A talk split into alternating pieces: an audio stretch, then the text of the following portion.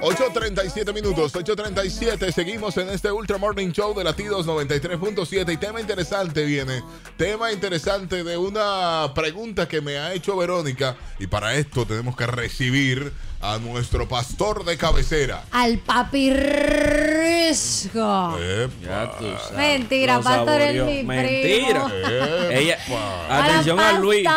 Es tu oportunidad, pero es que tiene una rechura. Que no, pero muchacho. ¿y qué Saboreó al pastor y, en el- y fuera del aire saboreó a Aito Bisono. Ya usted sabe. Yo no soy valor de nadie. pastor. ¿Y qué vamos a hacer con Eh, Verónica? espérate, espérate. No, el pastor es mi mi primo, prima. pero el Tobiso no es un viejito que se bebió. Ajá, y no lo digo yo, yo te puedo decir que hay mucha gente que piensa lo Ya mismo. tú sabes. ¿Ya? ¿Cómo estamos, pastor? Bien, gracias a Dios, eh, dándole gracias a Dios por este día y aquí dispuestos a conversar con ustedes como Se siempre. está riendo. ¿eh? Mire, viene, viene Verónica y hace una pregunta fuera del aire y Sí. Le dijimos que se la hiciera al pastor porque el pastor es que debe saber de eso. Sí, pastor, eh, estábamos hablando con temas de música y llegó eh, un, comentario a mi cabeza que había escuchado sobre una teoría, eh, la pérdida de la, de la voz de José José, que supuestamente él para hacerse famoso y para tener esa voz impecable que tenía, le vendió el alma al diablo y por eso luego de se le presentó esa situación. Eso puede ser eh, cierto o no irrelevante, pero ahora, esa persona que- o esos comentarios que, que suelen pasar de que se le vende el alma al diablo, de que, de que empiezan a tener eh, temas de, digamos que diabólico en el tema de la ¿Eso, religión. es- ¿Eso es cierto o no? Que- y, lo del vaca, Eh, y lo del vaca, ¿cómo es que uno tiene que hacerlo bien? Pero- no, yo no conozco ese, ese, ese tema de los vacados. O sea, eso es un tema folclorista eh, de nuestro país. Y bueno, vamos primero con el de, el de y luego con ese de- del concepto del vaca. Eh, ¿Qué nos dice la Biblia sobre, sobre las tinieblas, el mal, el mundo espiritual? Yo siempre he dicho que, aunque parezca fantástico, no estoy diciendo que sea el caso de José José, la Biblia, desde, desde el principio, desde la confección, fíjense que hablábamos de los tatuajes hace unos días, pero también en ese contexto se habla, y más adelante, bueno, eh, también más adelante en el libro de números, y es reiterativo el tema, en toda la Biblia, el tema de la agorería o de la adivinación y este tipo de cosas. Si Dios lo prohíbe, es porque es algo que es capaz de existir, o sea, que existe, porque usted no prohíbe nada que no sea existente. Si lo Mm. prohíbo, es porque alguien puede accesar a él. Entonces, habiendo dicho eso, sin duda alguna que aunque yo no creo en una dualidad total, o sea, yo no creo que eh, existe, eh, existen dos fuerzas opuestas en igual dimensión, no creo eso. Sí creo que hay una fuerza del mal a la que la Biblia identifica como Satanás, ángeles caídos, y bueno, ahora, ¿puede esto pasar? Sin duda, yo creo que puede pasar. Que sea el caso específico, no sé, porque así como una gente se acerca a Dios, así hay otras personas que se acercan a, a las tinieblas y, a- y ellos tienen sus metodologías de comunicación. Si yo valido la comunicación espiritual para lo bueno, pues debe entonces haber la antítesis de, o el antitipo de la validación para lo malo. Eso es por un lado. Ahora, con el tema del bacán. No, pero no, no me salga de ahí. No me salga, todavía no me salga de, del asunto de vender el alma. Eso se puede. Vender Bueno, el yo- yo- alma. Yo no sé si la terminología es correcta, honestamente. De hecho, el concepto de alma es un concepto filosóficamente debati- debatido y bíblicamente debatido. Si tú ves el, el músculo cardíaco que tú tienes, se llama corazón, esta palabra para los judíos, o sea, en el idioma hebreo y para los griegos, en la época escritural, te das cuenta que era la palabra que utilizaban para identificar donde la gente sentía, o sea, las emociones, el alma. Y es que para ellos no había una división de cosas como el espíritu, el alma, porque era donde ellos identificaban. Más adelante, ya donde identificaban, para completar la idea, donde identificaban emociones. Más adelante, en la, en la, en la época del, del Renacimiento, ya, ya en ese siglo XIV, siglo XV, tú vas a ver una gran, una gran curiosidad por la anatomía humana. O sea, tú te vas a dar cuenta de que hay, hay escritos y hay eh, imágenes y pictogramas hechos de, de médicos eh, descuartizando gente, tratando de entender el cuerpo humano, la anatomía. Sí. Cosa de que todavía eso existe, o sea, todavía andamos tratando de explorar el cuerpo. Sí. Y el hombre se da cuenta de que el cardias, el corazón, es un músculo totalmente divorciado a las sensaciones. Pero fíjate cómo, cómo ustedes se llaman, latinos, o sea, y, y late en tu corazón. Sí, y la sí, música, sí, o sea, es una Todo palabra romántico. que se ha poetizado mucho.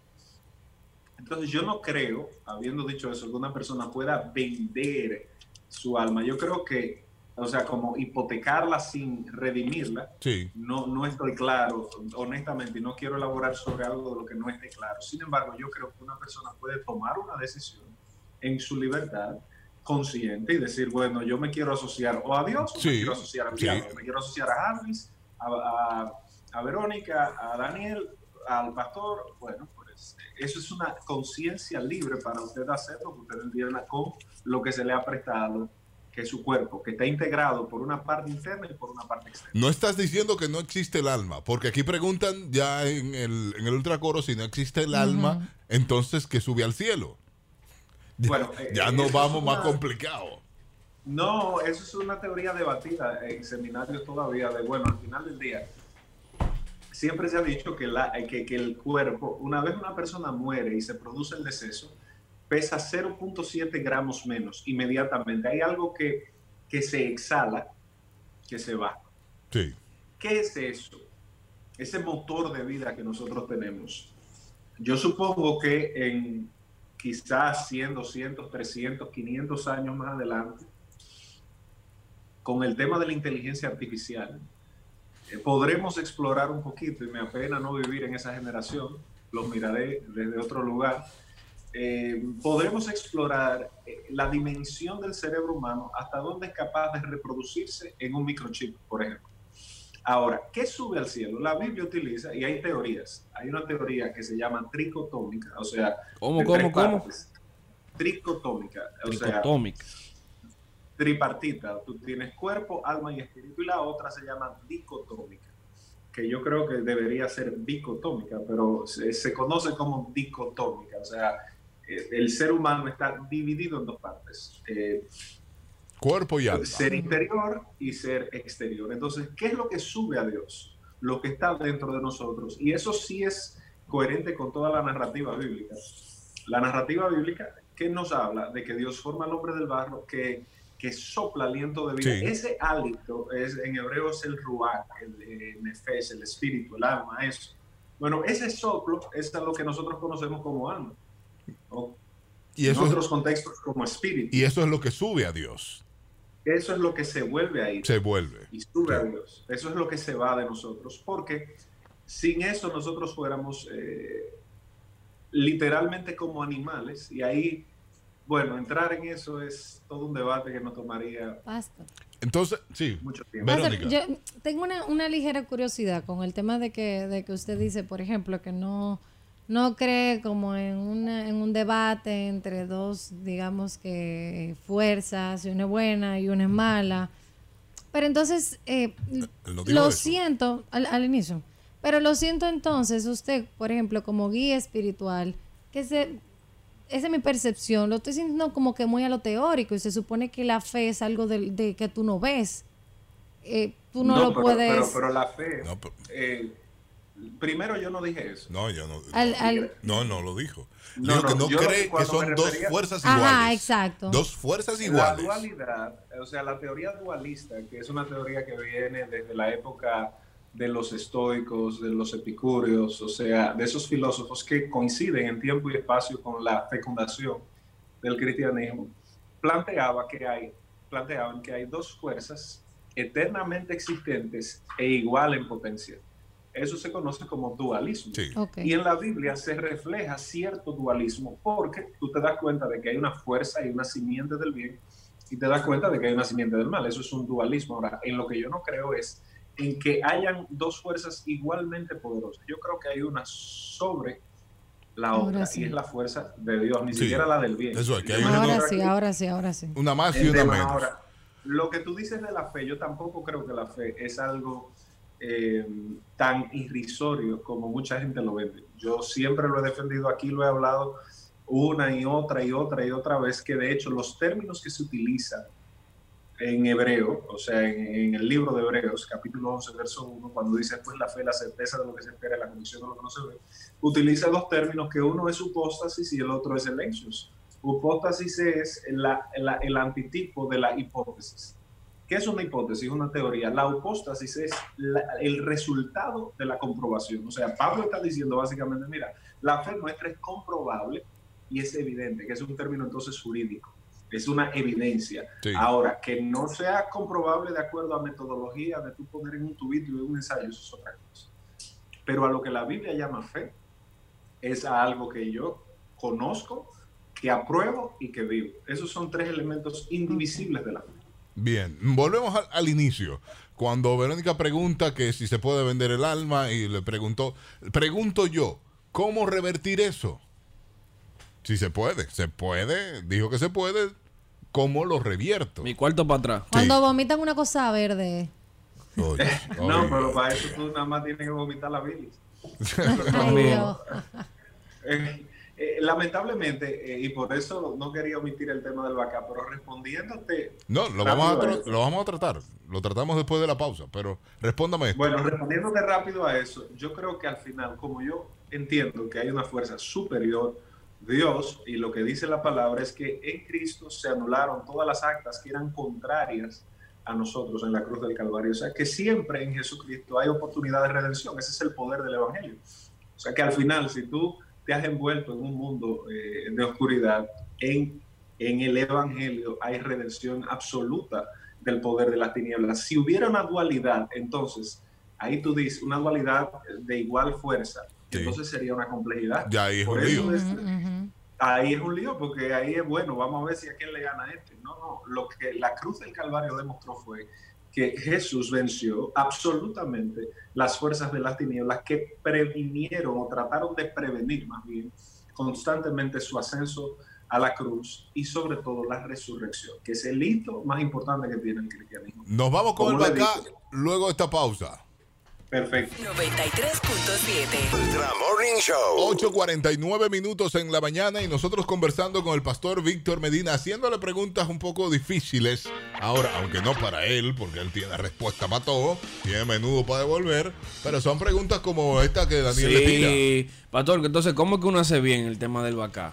Eh, ¿Es la gallina o la que? ¿Cómo es la vaina? Tú sabes que yo lo considero eso muy folclórico porque yo no creo en, ese tipo de, expresiones. Ojo con esto. Una vez fui a Haití. Sí. He ido varias veces y una vez fui en la época específica del terremoto del 2010. Fui dos veces. Fui una para la, ayuda y dos, me tocó estar en la plataforma con Preval, paz descanse, cuando se hizo el culto memorial en Haití, en el 2010. Creo que fue en marzo que se hizo el culto, un mes después del terremoto. El terremoto fue en febrero, en marzo. Bueno, eh, nos quedamos en un hotel en Pechonville y el estado de caos que había allá era enorme. Tú sabes que esa noche yo andaba con un pastor americano que era con quien trabajaba en esa época. Bueno, representaba ese ministerio aquí eh, y, nos, y andaba con otro amigo y nos quedamos en el, en el hotel. Esa noche yo como diría Verónica, una persona tan, tan teórica y cuadrada en algunas cosas, me pasó algo y es que yo estaba recostado, recostado sobre una, eh, sobre la cama, y veo que alguien entra al cuarto y, mm. es el, el, pastor americano y va y se baña y veo al amigo mío y los veo hablando. Eso me pasa literalmente. Luego, luego, como que eh, me reincorporo. Y esto parece, como me diría una amiga en Estados Unidos, eso parece Looney Tunes, y literalmente. Me reincorporo y veo que, que está pasando exactamente lo mismo que yo había visto. No es el famoso de vu, que es como un accidente neurológico. No, no, no. Está pasando lo mismo que yo había visto. Veo que el tipo va entrando al baño. Y le pregunto, venga, que tú no te bañaste, no. Y yo recuerdo que pude detectar lo que ellos estaban hablando porque ya yo lo había visto y lo había oído. Literalmente, eso fue una cosa. Entonces, pero no termina ahí. Bueno, yo digo, Estaba en Haití, ¿eh? Estaba en Haití, cuidado. no, no, que digo yo, bueno, esto será locuras de mi cabeza. Me acuesto a dormir ya. Nos dormimos. Y empiezo a soñar Ujú. que una mujer me quiere imponer las manos con un turbante rojo. Señores, el que me conoce sabe que yo de este tipo de cosas no van a creer que soy yo hablando. Y me, me trata de imponer las manos una mujer con un turbante rojo. Yo diría, bueno, seré yo soñando porque estoy en Haití y uno tiene todas esas cábalas, ¿verdad? Sí. Era blanquita, era blanquita. No, no, no, era una Ah, señora no, pues con no un fue tabaco conmigo que se y- estaba tratando morena de Haití. la La Sí. en morena. la cabeza. Sí. No, no solo eso, que estaba haciendo un rito. Bueno, eso fue un sueño. Yo me levanto al otro día y le cuento al- a la persona del hotel, le digo, mira, me pasó esto, esto y esto. Y me dice, mira, sí, justamente anoche, detrás del hotel había una fiesta de palos. Y me describió a la persona, me describió a la, a la mujer, eh, que es como la, la- la bruja jefa de ahí. Y Sí. era exactamente la misma persona. Y eso fue algo que yo no salí de mi cuarto en ningún momento. Bueno, yo no estoy diciendo que eso es algo extrasensorial, ni... Eso fue una experiencia que me pasó dentro de, del mundo, digamos, en el que nosotros vivimos espiritual. Ahora, ¿qué quiero decir con esto? Que no es que no exista el mundo espiritual, existe, yo no lo conozco. Eh, nunca me he esforzado mucho por ser tampoco ese tipo de persona que habla mucho de eso, respeto al que hable de eso. Eh, pero nuestro país tiene un alto grado de folclorismo que afecta también las iglesias y mucha gente anda volando en escobas y descuidando la vida práctica y la vida espiritual y ese es mi mayor problema y énfasis con los vacás. Eh, por usar el término que tú mencionas, Daniel, es decir, aquella famosa frase de que los cristianos veían demonios hasta en la sopa, Sí. mucha gente todavía hace del mundo espiritual hasta una excusa para justificar sus problemas. Ustedes me han oído decir, no, una gente chismosa, de repente dice, no, fue un espíritu que me visitó. Un espíritu, No, sí. Ah. Pastor, no, pero no. una pregunta. No, dice que no, que no es un espíritu de chisme. Pero se lo sacan los espíritus de chisme. Ok, Sale ok, afuera, ok. el espíritu Pero de ahí voy, chisme. ahí voy, se relaja con eso, se juega con eso. Eso que decía Verónica de repente, y la gente comienza a vomitar, eh, se vuelve un teatro, se vuelve un show, y la gente se vuelve adicta a esas cosas y se vuelve psicodependiente de ese tipo de actividades al punto de que se olvidan del verdadero poder del Evangelio, que va mucho más allá de ese tipo de cosas. Y obviamente caemos en un relajo porque eso no tiene madre. Pastor. Cada vez que tú tengas un problema, ajá, pero Oh, No, que quería saber, eso no, esa opinión suya no podría ser por el mismo tema de no querer o no tener mucho conocimiento sobre el mundo espiritual. Bueno, yo no, lo que pasa es que el que tiene conocimiento habla de cosas que, que en la gran mayoría son elucubraciones de su cabeza. Número dos, yo duré muchos años de mi vida en un ministerio, en una iglesia, que fue la iglesia donde me formé, eh, a quien le debo, a la iglesia que le debo quizás eh, tener cierta relevancia hoy, porque fue a través de ellos que me hicieron director de Club 700 y los medios y todas esas cosas vinieron por ahí, que fue que es la iglesia de la alabanza. El que conoce y el ministerio del Club 700, que eran, ellos eran los representantes, no sé si todavía lo son. El que lo conoce, sobre todo quien fue el pastor Plur, es, verdad, el pastor Jorge Plurre, eh, fue uno de los pioneros aquí, junto con Israel Brito, en temas de guerra espiritual. O sea, que no es que yo desconozco. Mis temas, eh, mis antítesis muchas veces vienen porque yo, como dijo el poeta cubano, José Martí, yo conozco el monstruo porque viví en sus entrañas. Bárbaro. Lo que quiero decir es que al final del camino, no es que yo diga que eso no existe, ni, ni siquiera, y respeto lo que, lo que hagan. El tema está básicamente en que a veces, por el sincretismo mágico religioso que hay en países latinoamericanos, sobre todo en República Dominicana, nosotros confundimos la verdad del Evangelio por cosas que son periféricas e improbables. O sea, tú, tú dices, bueno, reprendiste un espíritu. Puede, no es, sin duda alguna, los demonios en sí. Sí, pero Porque- que, que- que hay un demonio, que hay un grupo de demonios que solamente son para chismosos. Que hay un grupo de Es- demonios que solamente son para gente que no sabe administrar el dinero. porque lo ponen eso hasta, lo sí. ponen hasta eso, ¿eh? No, que tú tienes un, un espíritu de gasto. Por Entonces, mira, mira, mira dónde viene. Yo sé que ya nos acercamos al cierre del programa. Sí, ya, Es ya. aquí donde yo. Ah, bueno, pero no, déjame decir esto y nos vamos. Don Marino, Sí. discúlpenme.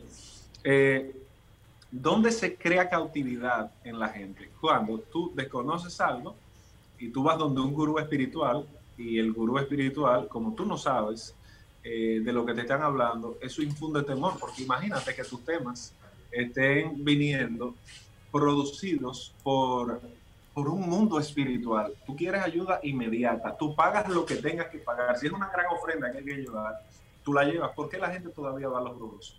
Es lo mismo, o sea, al final el desconocimiento es un caldo de cultivo donde la ignorancia puede ser muy rentable. Hmm. Yo dejo eso dicho y me retiro a mis labores. Buenis- buenísimo, buenísimo. Bien explicado por el pastor Víctor Medina. Y me retiro a mis labores. Sígalo en las redes sociales. Eh, sí, Pastor Víctor Medina, eh, en todas las redes pueden seguirme en YouTube. eh, ¿Y cuándo? de hecho, grabaré un tema de esto porque me llama mucho la atención. Voy a grabar un tema para, para colgarlo Perfecto, sobre el perfecto. tema de la, De- de la guerra espiritual. guerra espiritual va acá. Y cuente lo que le pasó también de esto con esta, Ah, sí, con sí, esta sí. mujer. Que, Podemos hablar un poquito más el, el jueves próximo sobre el tema eh, eh, específico de- del, fol- del folclorismo que no pude abordarlo porque no Sí, sí. tenemos el tiempo No, no, no. Lo hacemos, lo hacemos el jueves que viene. Gracias, Pastor, por Ya, estar con ustedes. nosotros. Nos encontramos mañana, señores, a las Señor. 7 de la mañana. A las 7 en punto estamos aquí para traerle mucho más de... Ultra Morning Show. Latidos 93.7